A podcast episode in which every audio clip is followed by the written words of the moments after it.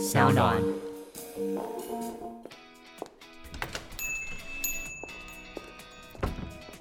哎，你怎么在这里？这么巧，那不然一起喝一杯吧。Cheers！那些你不敢跟老板说的事，我们聊给你听。Hello，大家好，我是 Jack。Hello，大家好，我是 Katie。哎，我们该不会是撞衫吧？你怎么穿的跟我这么像？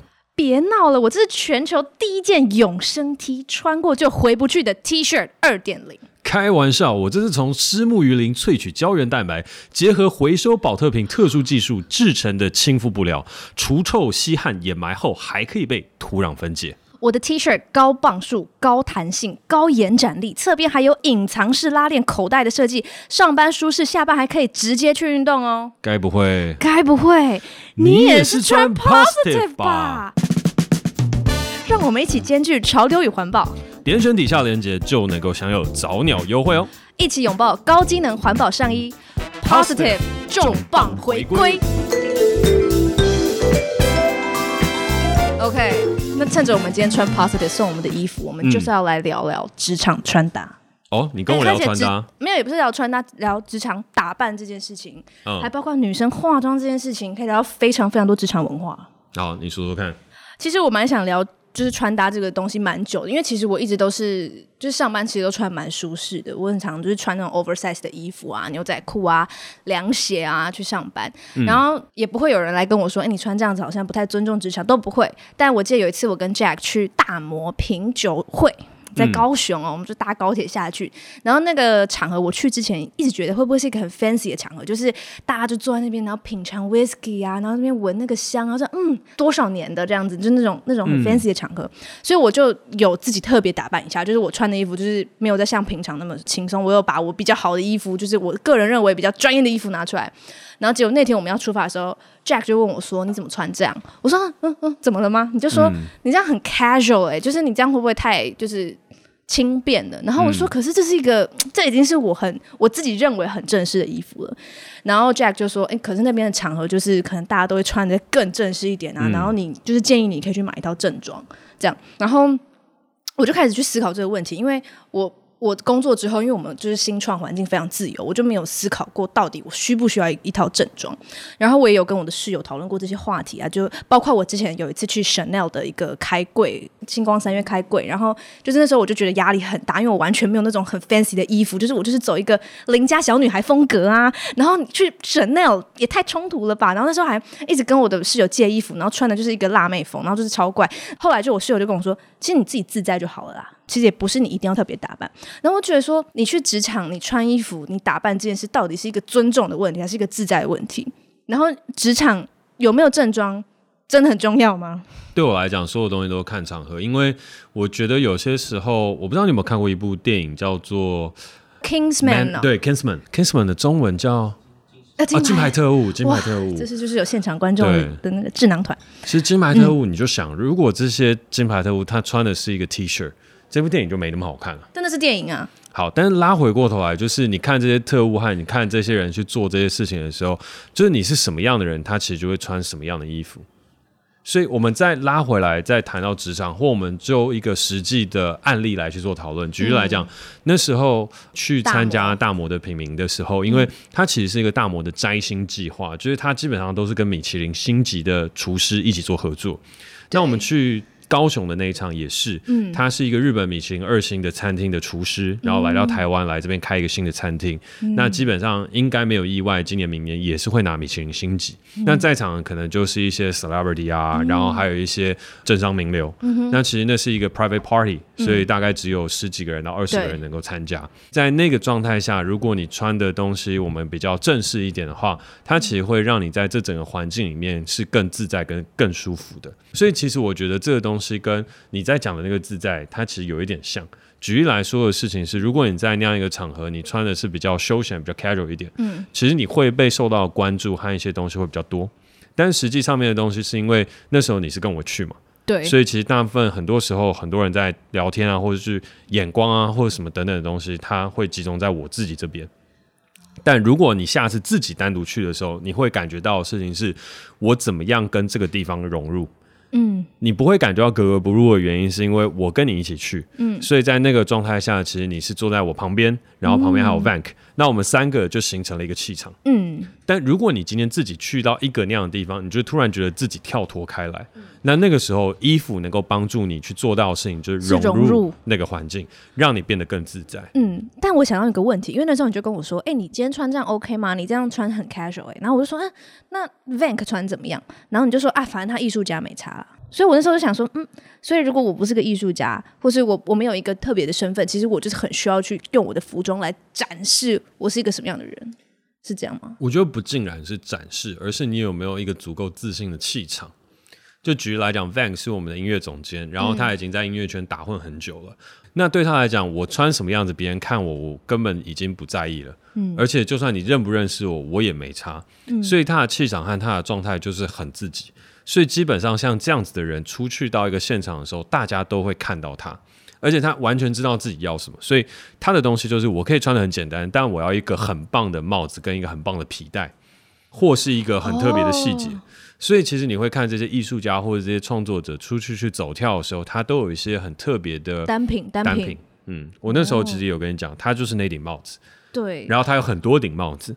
就是他无论如何，他就会很看重他的帽子，这样戴着出去，或是他就会把他的皮夹做过很特别的选择，嗯，或是有些人是手表，所以其实在这整块当中，manner is from detail，就是这些礼仪和这些东西，它其实是某一些的细节，嗯，那你其实这些细节当中，你有做到了，其实我觉得在各个场合当中，它会让你更自在，嗯，然后回过头来，以我自己作为例子的话，嗯。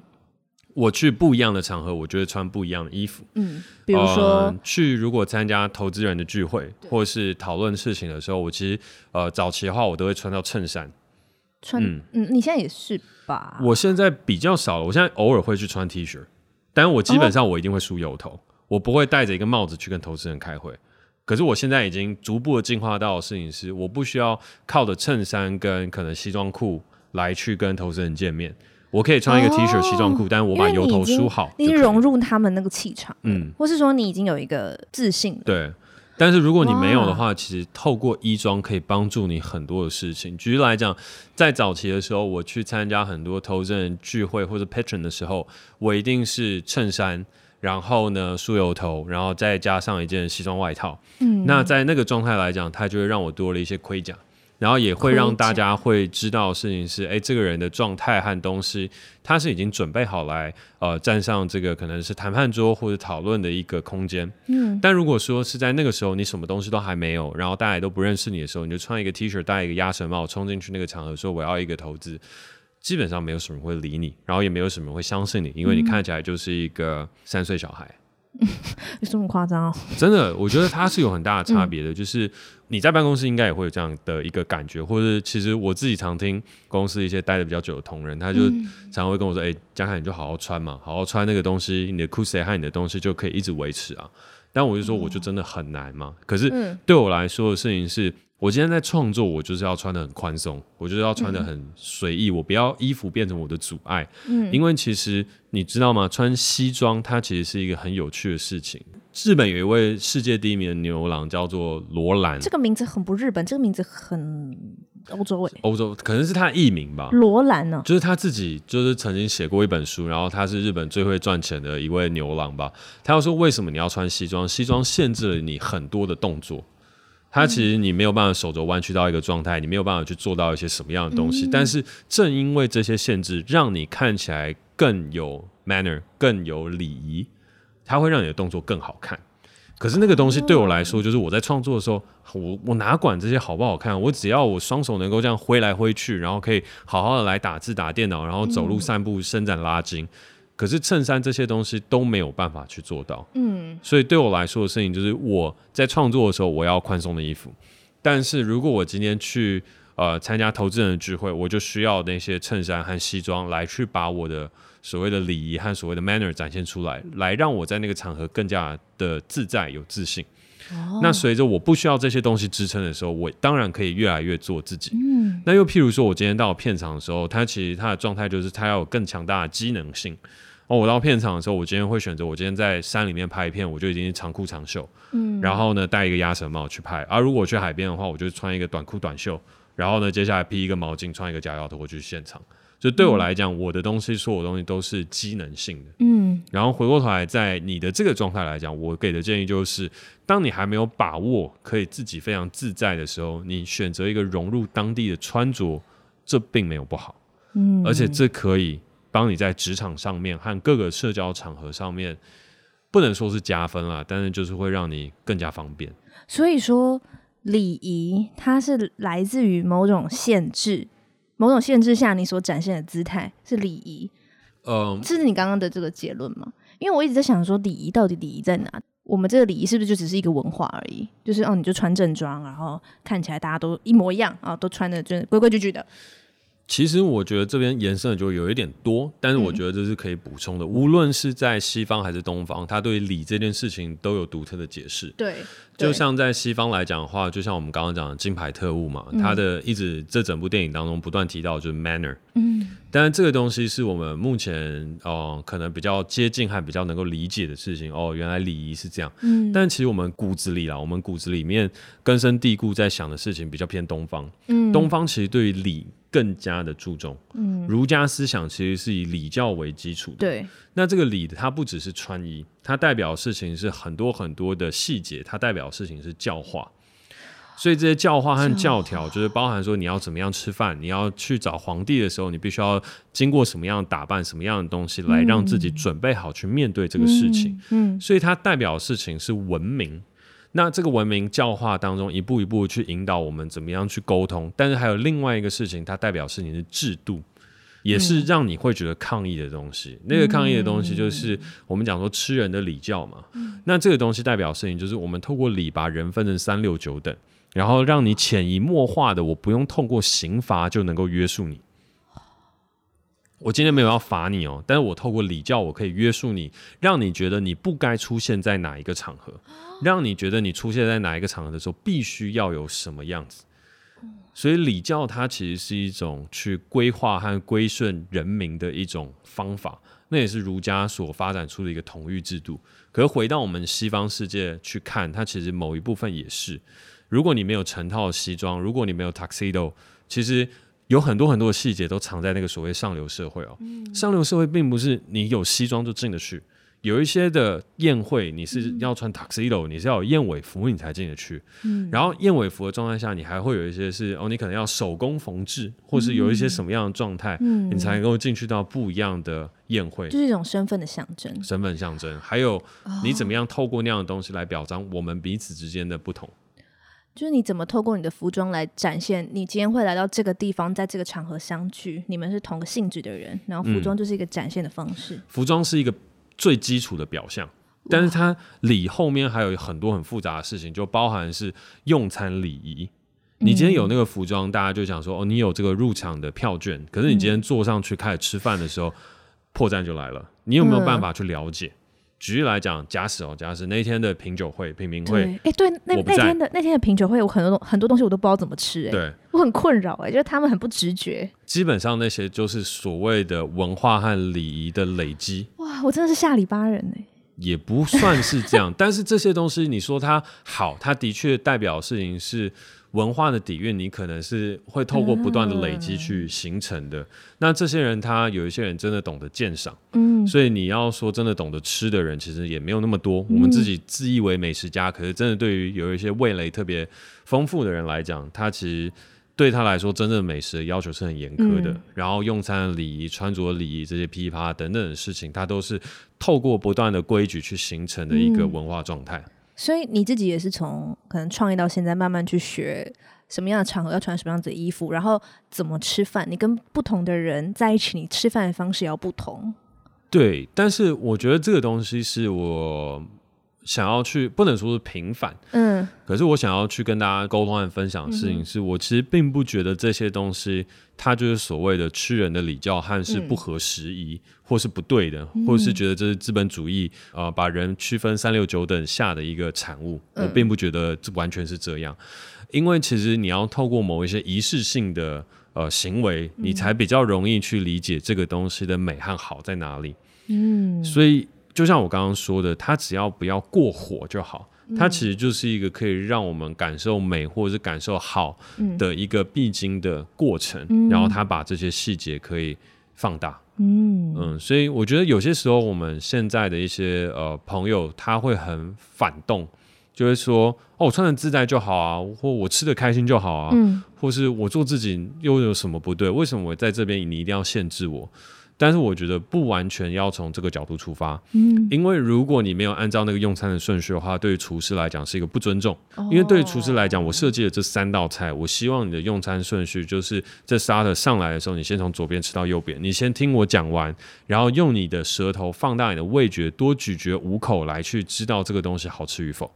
所以这整块的东西就是一个彼此学会互相尊重跟应对的一个状态。嗯、那透过这个状态，你可以领略到你平常在狼吞虎咽，或者是在品茗，或是在吃东西的时候所没有办法感受到。嗯，所以其实呼应到你刚刚问我的问题，是我在这些场合去学的吗？其实不是，我学这些东西大部分是因为我去看了电影。然后我觉得很有趣，我想要去了解，然后我就去学、嗯、哦，所谓的用餐礼仪是什么？嗯、西餐的用餐礼仪、法式料理的用餐礼仪，跟中餐的用餐礼仪，嗯、还有譬如说茶道。嗯，我觉得茶道是我最近很喜欢的一个事情，嗯、就是喝茶，它怎么样才能够喝出茶的感觉跟它的状态？嗯、哼那其实包含像是沏壶、养茶，然后还有很多很多的事情。那这些东西它都有一些禅意。嗯，所以当你把这些东西贯穿的时候，你的身心灵静下来。喝上那口茶，然后跟大家在做交流的时候，嗯、你的状态跟平常喝茶里王、喝原萃、嗯、喝这些东西不一样的。嗯、那撇开这样子的社交场合，就是你身为老板，你会觉得你的员工，就是即便我们新创公司人，呃，他们来上班就应该要打扮吗？就是我自己有想过这个问题，我会觉得说，这是一种可能对职场上的尊重，或是你打扮就是一种仪式感。就是你，你经过一个仪式，然后来到这个工作场合，然后我在这个工作场合，我就是这个仪式，我就是来认真工作的，所以就是必须打扮。我自己得到的一个小结论是这样。我觉得这个方向没有错，但我觉得就也是一样，它是一个比较大范围的问题，所以呃，我们就分门别类来讨论。嗯、那至少在我们公司的话，我们公司比较。比较 free，嗯，就比较不注重大家的打扮，你爱怎么样打扮就怎么样，就随便你啊，你只要穿的舒服自在，能够工作表现发挥好，嗯、这样就好了。嗯嗯、但是譬如说在 bar 的时候，或是在我们的 Oasis 私事跟福奶茶，嗯、他们各自都有各自的服装打扮的要求，嗯、因为你要呈现给客人看。所以你就必须要穿着整齐，白衣黑裤，然后穿着围裙，嗯、来给客人看到我们一个最完整的状态。嗯，那如果说你出去拍片的话，我也会跟你要求，你不能够穿亮色系，你只能穿暗色系的衣服，因为你只要一穿帮亮色系的东西，我修起来很麻烦。但如果你黑黑的从旁边晃过去，不让人穿帮，那就还好。哦，所以对我来讲，所有的服装这些东西都是功能性的。嗯。但如果你今天到了公务员体系，或者你今天到了外面的银行上班的时候，或者其他需要正装地方上班的时候，你也必须要把这件事情考量在心中。它并不是说你今天可以自在去做什么，你就可以去做的，因为每一个工作上，它都有它自己本身的需求和需要。嗯，银行它也希望你要打理整齐，给别人一个专业理财的感受。嗯，去到餐厅，它需要的事情是清洁跟整洁；去到饭店，它要求比餐厅更多，因为它服务的是一些商务客，它要带有更深层的一个所谓的 manner。嗯，所以我觉得这些东西它是不同的。你刚刚讲到了嘛，就是一些银行啊，或者大企业，那你怎么看待？就是有一些企业他们会规定女生一定要化妆这件事情，因为我有朋友，他们就说他们是被规定一定要化妆，然后她本身是一个不化妆的女生，但因为公司规定，所以她必须化妆。那我就开始想这件事，就是其实男生并不会被规定一定要化妆，但是。大家对工作要求都是你一定要长得整整齐齐，你一定要干净，至少不要邋遢。可是对女生就特别有个要求，就是一定要化妆。然后我觉我就觉得奇怪，就是我们都是人类，难道女生就长得比较欠化妆吗？对，也不是。然后我就开始想这个问题啊。然后我先讲我想法，但不一定对。你可以再补充一些儒家思想有关的一些体制上的东西啊。我自己觉得是以前女生是。先没有进入职场的，就以前女生是在家里的，然后后来可能产业转型或是经济起飞，女生开始进入职场，然后一开始都做比较门面的工作，因为女生一开始不隶属于职场的范畴，所以入行的门槛比较高。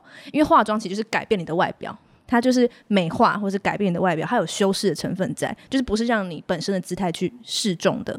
然后，所以我觉得，因为这样子，所以女生进入这个领域呢，她需要比较大的门槛。而从那之后，大家对女生的专业能力的要求比较全面，就是身为一个女性的可能工作者，你不能只有很有能力以外，哦，你可能还要很会社交手腕，你还要会穿搭打扮。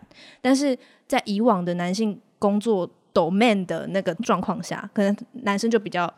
可以有能力就好了，但女生就必须要有化妆。而且我甚至上网查，就是很多说法，就是说女生化妆是礼貌。所以如果我今天素颜，我就不礼貌。然后我就觉得这件事真的很，我不知道你怎么看这件事情。但我不是要用一个什么就是很性别的角度，我就是觉得就是 why 这样。我觉得先反问你一件事情，就是如果你今天出去外面约会，嗯，就是可能跟心仪的男生约会的时候，你会化妆吗？我以前是不化妆的，现在呢？现在会，然后但我觉得这也是因为这个社会对美的定义，就是我被我我被这个社会对美的定义驯服了，嗯，我我屈服了，我屈服这件事情，所以这 somehow 有时候在家里会觉得默默在晚上想起来又觉得有点小悲哀，就是我我开始不相信原本的我是漂亮的，我会觉得不够。其实我自己的观点比较嗯特立独行一些啊，嗯，OK，我特立独行的一点事情是。也不能说真的很奇怪，可是我觉得这件事情还蛮正常的。就是如果你是一个女生，是生理女生或心理女生都一样，嗯、你本来就会比较爱美。就是对我来说，化妆这件事情，就譬如说在我们这些臭直男身上，嗯、就怎么化妆，然后化妆的时候我们会很不自在。就像我去拍杂志封面啊，或者去参加典礼啊，你只要一帮我化妆，我会很没有自信。嗯，因为我就会觉得我哪里怪怪的。但我觉得在讲这个事情之前，我要先讨论的事情是，爱美其实是人的天性。但是呢，在目前的呃社会当中，我们讲说心理男性啊，就是一些臭直男的状态来讲，女生当中也有一些是怀着臭直男心理的 的女生。我相信也是有这样的人存在，因为我周边也有这样子的朋友，那他们就不爱化妆，但是大家看他们的时候也觉得很自在。我有一些是呃生理男性、心理女性的朋友，嗯，那他们其实也非常爱化妆，出门不化妆，他们就会觉得不自在。可是他们不是女生哦，他们还会去纹眉，还会去做很多的东西。所以我觉得爱美这件事情跟生理男女性，我觉得好像没有绝对的关系。但我觉得这个就是不管他是生理或心理有没有顺性别啊，不管，嗯，但就是我觉得这就是这个社会上对于只要你是女性，不管你心理认同是女性或生理性别是女性的那个美，就是有一个。规矩就是一个规则在那边，这样就是美。而你，你认为你自己是男性，然后这个社会对男性的长相的要求程度就是那样，所以你才会觉得说我化妆很怪。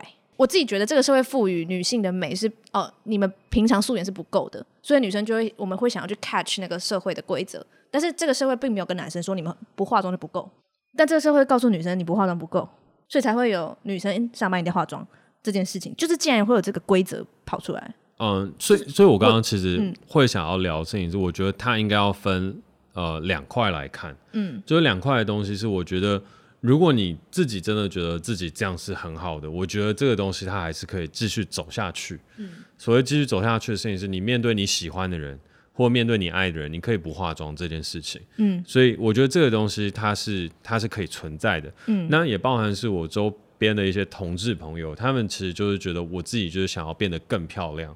那当然，这个东西有没有像你刚刚讲社会影响？我觉得它一定也还是有在，嗯、但我觉得它不应该会把它不能说以偏概全啊，就是把它全部囊括到礼仪或者是礼貌的这件事情来去看。嗯、好，但是回过头来来去谈的事情是，如果我们今天去银行或一些状态对女生的要求，她是一定要化妆的话，那我觉得这个东西就会是一些刻板印象的存在。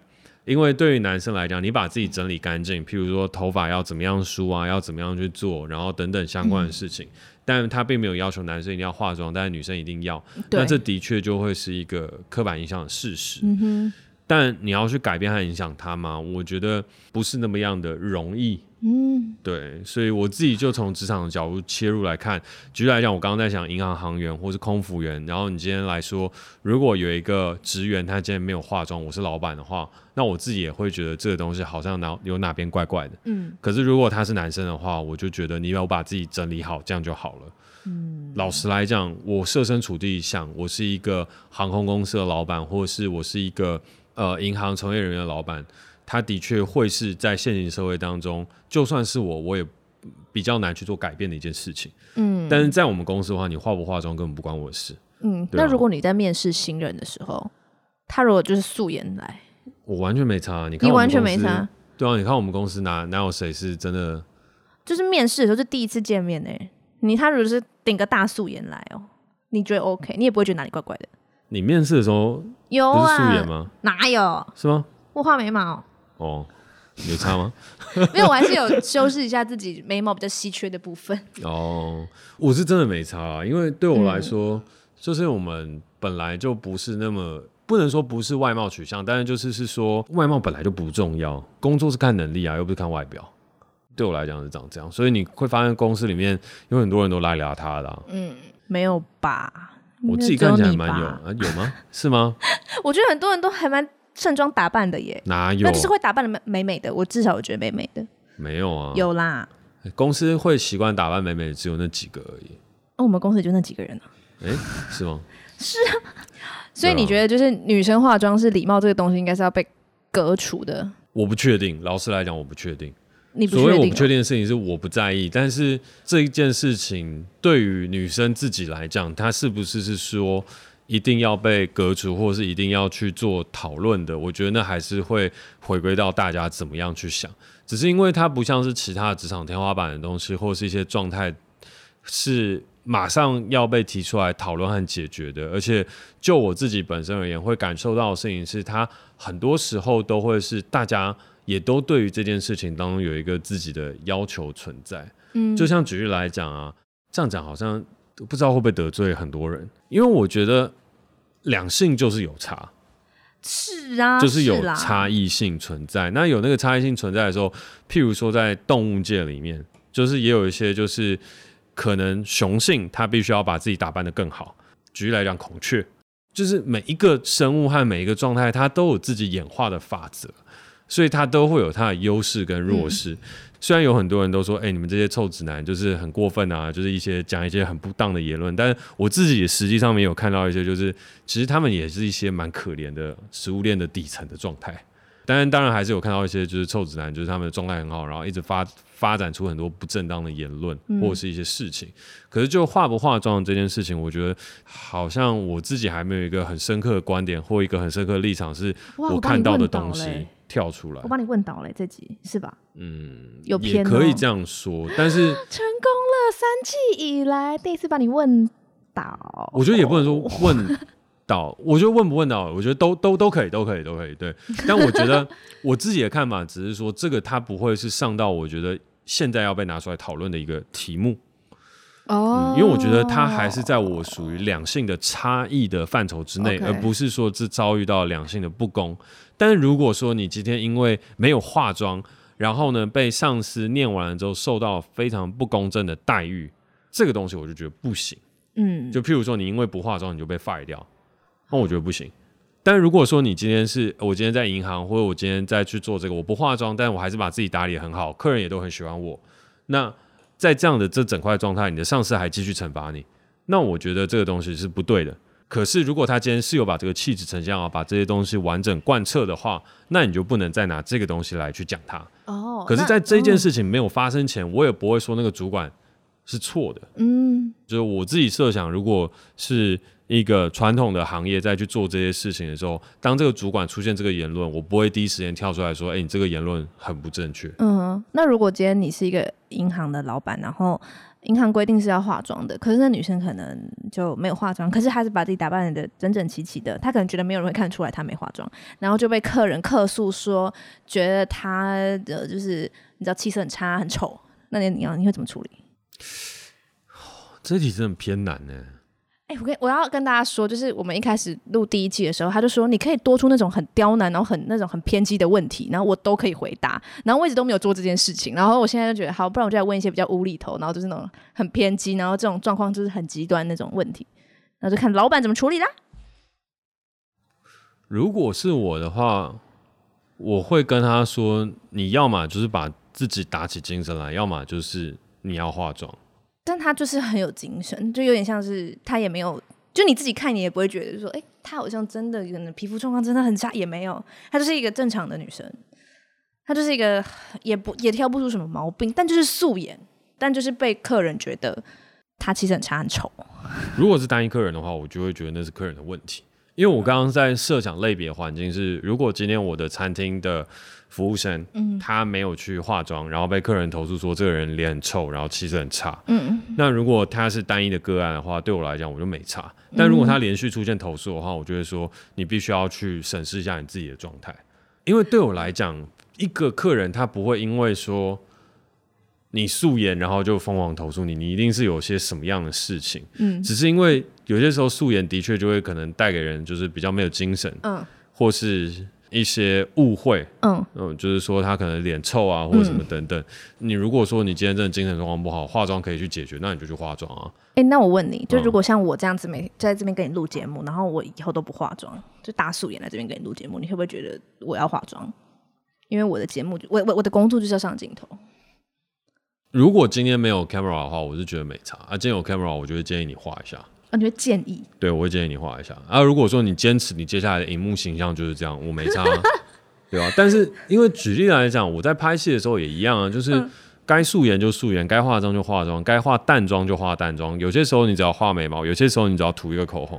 嗯，就所有东西就是工作嘛，工作一定会有工作需求，你去因应那个工作需求去做出那个工作应该要有的状态。那如果化妆是一个 shortcut，干嘛不做？那如果说你不化妆，然后你要去正面的直球对决很多很麻烦的事情，那又何必？对，所以如果你今天是要上镜头，你就化妆吧，不然把这个东西出来，观众可能也不会喜欢你。那这就是一个没办法。我以为他们是喜欢我的 personality 欸。我觉得人，我觉得我我虽然不化妆，我一样搞笑啊。只是我会没有眉毛在那边搞笑。OK 啦，我不介意啊，我是真的不介意。对啊。对我来说，状态大概是这样，但是就我觉得，它就是每一个东西都有每一个东西的专业和你要去提出来的。就譬如说，对我来说的事情，就是工作上面你就要去完成。如果你没有化妆，没有去做完这些事情，你都还可以让别人感受到你的专业、你的自信和完整的服务，并且能够超乎期待去做到一些事情。那我觉得，一个正常的主管，他应该还是可以去接受这件事情。但如果说他因为这件事情就开始踩到底，然后他变成了一个问题和状态的时候，我们就可以特别把它拉出来讨论。So, so, so. 对，可是因为我的有一个小小的脑袋的关卡，还是会卡在的事情，就是老实来说，我真的是平心而论哦，男生跟女生这两个群体比较起来，嗯、男生真的是一些下半身思考跟视觉性的动物。哦，生理上面的基因感觉起来，就至少我遇到的人啊、朋友啊、嗯、同事啊一些等等的。那就是这样啊，嗯，然后那女生是什么？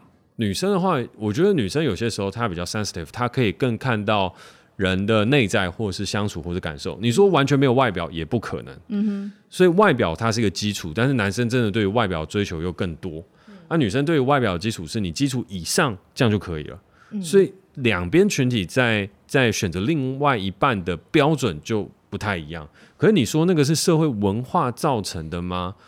我也不知道，对，我觉得是两边本来就不一样，但社会文化去利用这个不一样，加深、加深、加深。嗯，有有，当然有这个可能。这个社会对女生的长相要求本来就比较大，嗯，是吧？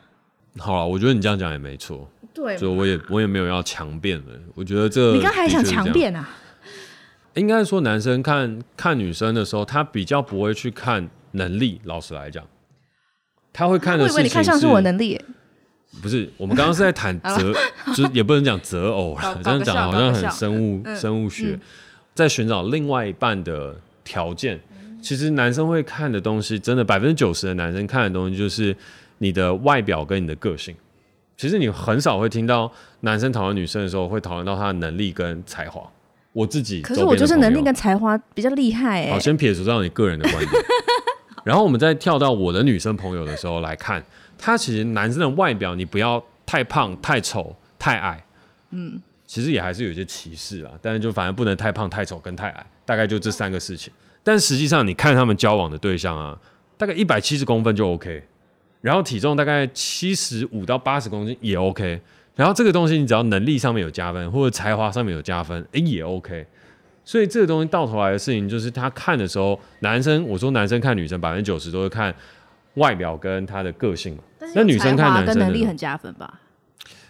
嗯，老实来说，我那些臭直男的朋友都真的还好，真的是很小维度的一个加分，大概加两分。我终于懂为什么都没我都没人追嘞。哦，终于懂了。我突然在录音现场领会到人生哲理。嗯，那这一题我也是无解了。然后我先跳回到另外一面嘛，另外一面就是女生看男生就真的，她反而会把能力跟才华放的比较重。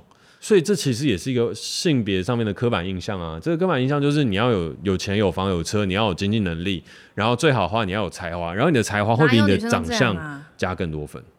你自己听，你周边的不是说那些仙女级的朋友，是一般的朋友，大家会不会聊他的工作能力、工作的状态、经济的基础？但这也就是很社会结构下的加诸在男女身上的刻板印象、欸。哎，我觉得这的确是，的确是有不同啦。但是我觉得、就是、你刚刚讲的那些能力是指他的社会价值吧？我以为你讲，我以为他你讲能力是指，哎、欸，比如说你有谈判力，然后你会写剧本，这样你很会口条非常好。我以为你讲的是这个。我觉得都有诶、能力和才华这些等等都有关，但是反正外表就还好，可是他会有其他东西更加分，所以我觉得这个东西对我来讲，就是延伸到后来，我觉得我这一题我也还在学习，在学习的东西就是性别这个议题和这整块的东西，我们在讨论以及我们自己在思考的时候，我们究竟该怎么样去看待它，嗯哼，对啊，但是放到职场上，我觉得它的确还是有很多的。东西是值得被讨论的。可是如果说我们今天先从男女这件事情，我们再把它收回来一点点，讨论到我们职场当中的一些穿搭礼仪和基础，我觉得这整件事情就会是说，呃，我们要去不一样的场合做不一样的事情的时候，你要去选择让你自在跟舒服的一个打扮。然后呢，这个自在跟舒法的打扮呢，是会随着你的能力，让你的自在跟舒服拥有更大的权利。嗯，因为这个社会就很现实，是你跟这整个社会当中去拉扯和抗衡的一个状态。嗯，而人要衣装，佛要金装，所以你的衣装对你来讲是一个很好利用的工具。嗯，所以你可以把这个工具发挥到极致，让你在社会当中更好的生存。嗯，那如果说你自己已经够强，你就可以摆脱这个衣装。Who cares？哦，所以你就看到那些。很多的老板啊，或是譬如说 Steve Jobs，他后来就只穿那件衣服了，对不对？他就都只穿他那个。好，其实我刚刚想一下，我其实只是想要表达说，你如果觉得你化妆比较美，那你就化，就是你可以去追求你你想要的美。但是对于就是规定女生一定要化妆这件事，就是他他不是只是。规定女生的美要长长什么样子，而是他把女生化妆的自主权拿走了。就是我要不要化妆这件事，我都不能选择。嗯，我觉得这才是重点，就是不是说哦、呃、化妆就美，不化妆就不美，而是就是我我化妆的自主权并不在我身上。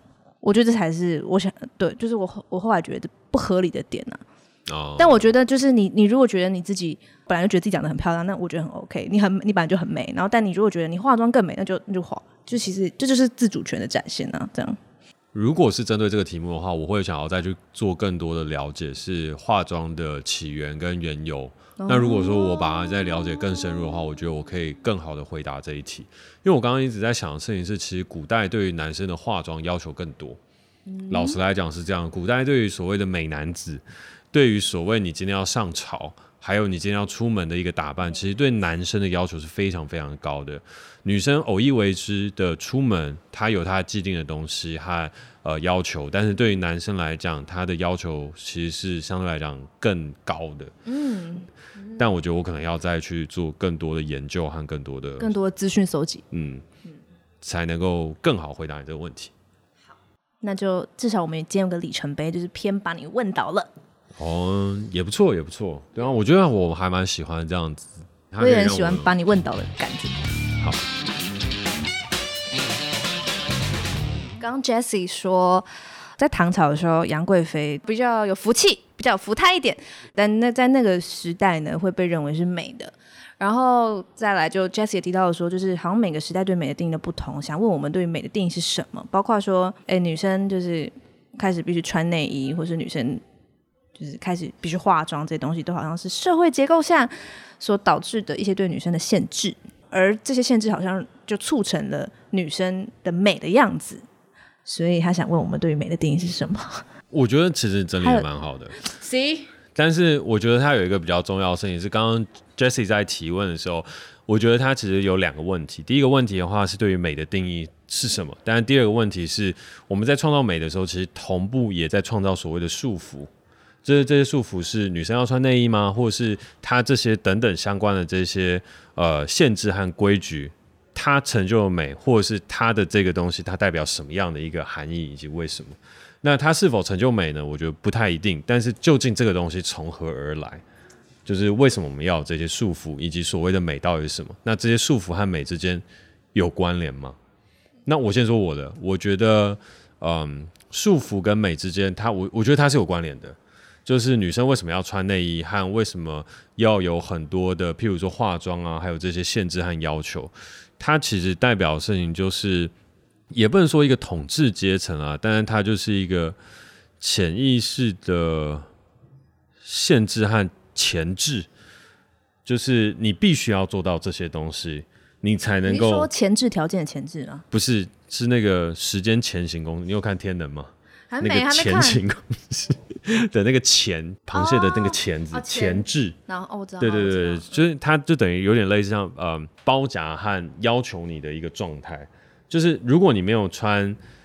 内衣，或者如果你没有化妆，就是它赋予了很多限制、束缚啊一些条件来去创造一个我们现在对于美的一个定义。不然美它其实真的有各个不一样的可能性。举例来讲，就像 Jessie 刚刚提到，杨贵妃在唐朝的时候是非常美的，她是一个所谓的胖美人。那个时候，其实我们就有在西方贵族里面就会有一个东西叫束缚。你说束在腹部的前面的，对，束缚，对，然后它束缚的功用就是把你的腹部缩小，然后把你的胸部变大。它其实直观的功能是长这样啊。所以你去看很多西方的电影或者西方的影集，讲到中世纪的时候，所有女生都要把小腹缩小，然后胸部变大，把她的所谓的第二性征把它彰显出来。嗯，所以在这样的一个状态当中，我们就创造了所谓美的定义。女生的美就是腹部小，胸部大，然后束缚衍生到后面，它可能就是变成了所谓的 bra。就是胸罩啊，或者什么等等相关的一些事情，但是它的本质上面的东西不变，就是我要把你的第二性征更完整的呈现出来，而把第二性征呈现出来，那个就是美。所以我觉得束缚和限制的这些东西，它的确就是跟我们现在的东西是有一定的关联性存在。而美的定义，它其实就是来自于人最原始当中一个对于生产力的需求。但是唐朝那时候的美和那时候状态，就是因为大家觉得，哎，人胖胖的很有福气，然后像这样的一个人，他更加的雍容华贵，所以你就白白胖胖的，然后呢，哎，状态很好。那我们那时候就觉得那是最美。可是我们现在是被西方的文化和审美所影响。那西方文化审美从中古世纪以来，他们有了束缚，强调第二性征的展现，然后来去创造出这个女生可能更会生孩子，或是可能更有价值。然后接下来一直不断的影响和改变，到了现在，所以我们现在美对于呃女生漂不漂亮这个事情，我觉得的确是有受到影响。然后穿内衣以及内衣的功用，我觉得反而跟当年的束缚，还有去强调第二性征的这整块事情是有比较大的关联性。不然的话，现在也不会是说为什么大家一定要挤出所谓的事业线啊，或者什么等等相关的事情。我觉得它都是起来有自的。哎，其实我在想，刚才想这个问题，因为其实我大一的时候修过一堂课叫《艺术概论》，然后那老师第一堂课就教什么是美，这样，然后大家可以，如果交大同交大同学可以去修，就是张武功老师，他非常奇特，他就说，首先你要知道什么是美，你就要知道什么是丑。接下来一百张投影片，他就开始说，这就是丑，这是丑，然后就很多人人的照片，但都是一些古代的人的照片，这就是丑，这就是丑，这就是丑，这就是丑，然后所以这就是美，这样。然后那时候我就想说，嗯，我就觉得除了觉得他很好笑之外呢。我就开始有一个想法，或者是有一个概念，就是说，就是美跟丑是相对的。就是我们现在对于美的这个定义，其实可能来自于我们对这个世代觉得丑或不好看的一个反弹作用。这样，这两个美跟丑，他们都会有一个共同点，是他们都会引起情绪，引起一个人天生的，就是你也没有办法解释、无以名状的情绪。丑的那个感觉可能就是厌恶啊，不舒服；但美呢，可能就是愉悦、舒服。所以我觉得你问我说美的定义是什么呢？我觉得就是。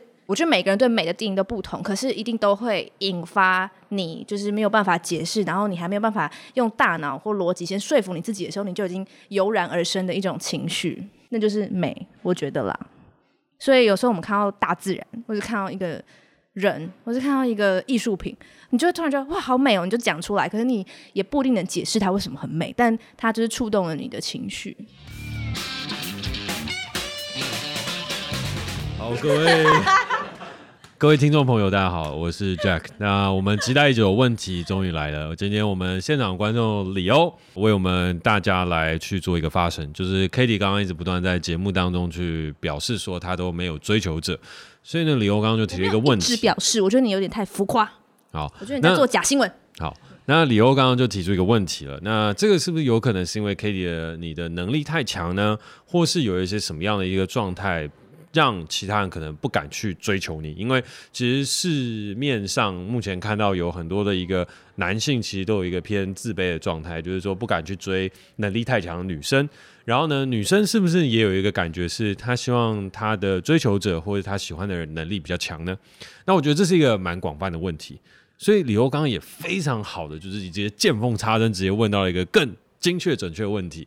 那就在 Cady 你的择偶条件里面，会不会限制说这个男生能力一定要比你强，或是能力与否这件事情，究竟在你的寻找另外一半的条件当中，他占据着什么样的地位以及心理因素呢？他见缝插针，我见风转舵。关于这个择偶条件的部分，其实我们未来呢会再做一集比较完整的，那我可以之后再说。然后第一呢，我觉得我能力没有很强，可能我只是比较外放。第二，会不会想要找？能力比我好的人，以前会，然后以前我有这个迷思，就是我觉得我要我的另一半一定要我要他要治得住我，就是我要我要对他有一种微微的敬仰的感觉，就是以前我很追求这件事情，但是从过去的感情中学到一个教训，就是母汤这样，因为我 不是说母汤，就是说我觉得真正的重点其实就是两个人在一起，其实他能力好不好这件事一一点都不重要，而是。他能不能设身处地的理解你，然后你愿不愿意设身处地理解他？我觉得这才是重点。不管他能力再好，然后你有那种怦然的火花，我觉得他好帅，会讲话，好厉害哦，好聪明哦，好会算数学哦，我数学好烂哦，这样其实一点用都没有。就是那只是在生活中制造一些，就是真的是只是小火花。但我觉得两个人要持续走下去的话，真的是互相理解，跟互相愿意做进对方的心底。但是详细一些择偶条件可以就是之后再做一期。他也想问你，就是面对一些气场比较强、能力比较强的女生，是不是会却步啊？有这一题吗？对啊。其实我觉得李欧刚刚那个回答说有要问这一题，其实蛮勉强，有点像被你逼的。他刚刚有说他先你要先问他，不是吗？对，就是想问你是不是就是对吗？欸、对啊，所以这一题、啊欸、奇怪，大家都会说女强人，都不会说男强人哎、欸。啊，男生就像你说的，能力要强才比较容易喜欢啊。呃，成你所说、啊。那你觉得你会吗？就是比如说你遇到你你遇到女强人，你会不会却步？我还好哎、欸，因为你自我价值感够高。对，但是我没有很喜欢女强人。呃，为什么？就是因为他他们不会小鸟依人。不是我，我会被有才华的女生吸引。就是要么就是被有才华女生吸引，要么就是就是我我没有很喜欢那种非常强势的那种人。哦，就是我自己真的就会没有很喜欢，但他如果很有才华，他也有可能会有一个很强大的气场，然后让人家觉得却步。你会吗？还是你觉得你的才华可以跟他抗衡，然后你们两个可以形成一个两个才华波的波形，然后去做一个融合，这样不是？我觉得蛮抽象的。我这么这一题应该收尾了，然后这整题的东西我们可以留到。Cady 的择偶条件，那那那那那那集是我们互相的择偶条件，没有，就只有你的择偶条件，互相的择偶条件。好，那我们现场开放最后一个问题。刚刚 Kai 呢，就是想要询问我们这个徐家凯导演，就是 Self Pick Self Token Self Space 的创办人 Jack 呢，就是说 Self Pick 这个品牌从以前到现在的这个理念到底是什么？目标客群，还有呃，不管是从过去、现在或未来的走向，大概会是什么样子呢？我觉得其实对我来说，我一开始真的没有设定很明确的目标客群，因为我那时候拍片想拍出来的东西，就是代表我们这个世代的新生，所以我想传达的是我们这个世代的新生给更多人知道。那只是后来在这整个创业过程当中，我们一定都会更加的精确，我们接下来要去做的事情到底针对谁。那其实一直不变的事情的话，我们大概针对的人就是从十八到三十五这个区间的呃年轻人或新世代居多。那更多一点的话，其实我更想要去影响到是二四到三五这个区间，就是我们已经有出了社会，更具备一些多一点的影响力的这一批人。因为我在沟通的东西，它可能对于目前的大学生来说还离得比较远。那这一整块东西，我也没有说它真的你一定要在大学的时候你就开始要去思考完整人生的意义。毕竟台湾的教育来说，它并没有给这样的一个充分的土壤来让你去有完整的思考。可是我觉得，当你出了社会，开始为自己负责的时候，我觉得我们的故事和我们的影集，以及我们做的这个 podcast，它都有它这一层的意义和价值。那当他有这层意义和价值的时候，也希望能够影响到这一批人一起来加入到我们的团队当中，来去做出更具有影响力的一些事情。我前几天有听了一个 podcast，就是我自己非常非常喜欢，是报道者的 podcast。报道者的 podcast 我一直都有在追，然后就是追到有一集，他的创办人何荣七大哥，他有讲说，呃，报道者他的意义是什么，以及他想做的东西到底是什么。他想做的东西就是在废墟中开出一朵花，在乱世中守住一亩田。那我想做的东西也有一点点类似，但因为报道者他社会使命更重，我的娱乐性更强，所以我想要做的事情是我没有要去改变这整个台湾的娱乐环境，可是我希望的事情是我们做出来的东西在这个社会有影响力，然后可以让这个社会有更多的反思和价值，然后透过故事去影响更多的人。所以这是我做 SOULPACK 最重要的事情，它也其实就是回到了这个集团名称的的最直白的原意，做自己的选择，走对的路。那我希望自己的选择，它可以变成一种多元的价值，而这些在二四到三五的区间当中，我觉得能发挥到最大的影响力。那这也是为什么我们在做的所有的项目和接下来推动计划，都会跟影响力有很大的关系。对啊，那我觉得这是一条漫漫长路。然后我之前在故事里面和品牌里面，其实都讲了太多的理念。而我接下来想要做的事情，就是把这些东西变得更简单，来让这些东西真的能够透过娱乐带给大家更多的影响。好，感谢你收听我们今天的节目，我是 Jack，我是 katy。那如果你喜欢我们的节目，欢迎在 SoundOn 上面订阅我们。有任何想跟我们说的话，也欢迎在 Apple Podcast 给我们评分加留言，或是私讯我的 IG。那我们下次见，拜拜。耶！